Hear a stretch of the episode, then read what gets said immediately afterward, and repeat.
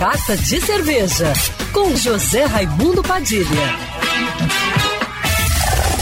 Alô, ouvintes da rádio Band News FM Rio, saudações cervejeiras, bem-vindos ao Carta de Cerveja de hoje.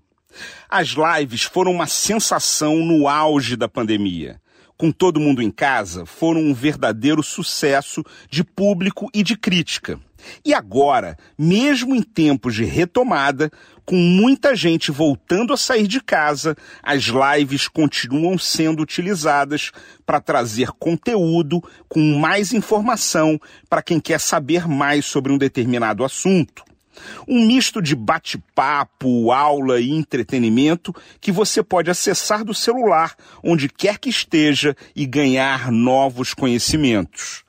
Essa semana, o movimento Vadilata hashtag Vadilata, que incentiva o consumo consciente de bebidas em latas recicláveis por conta de todos os benefícios que elas trazem para a sociedade, de quem produz até quem consome, passando por quem distribui e revende, está lançando uma série de lives para falar do tema com produtores, consumidores e distribuidores. E me convidaram para ser o anfitrião dessa série de lives será sempre às terças-feiras, às 18 horas, no meu Instagram, arroba Padilha Sommelier.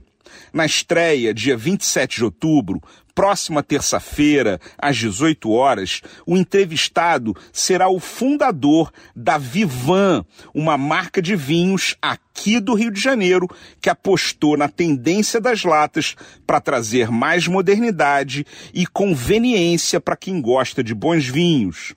Espero você lá na live. Saudações cervejeiras e o meu Instagram, você já sabe, né? Arroba Padilha Sommelier. Quer ouvir essa coluna novamente? É só procurar nas plataformas de streaming de áudio. Conheça mais dos podcasts da Band News FM Rio.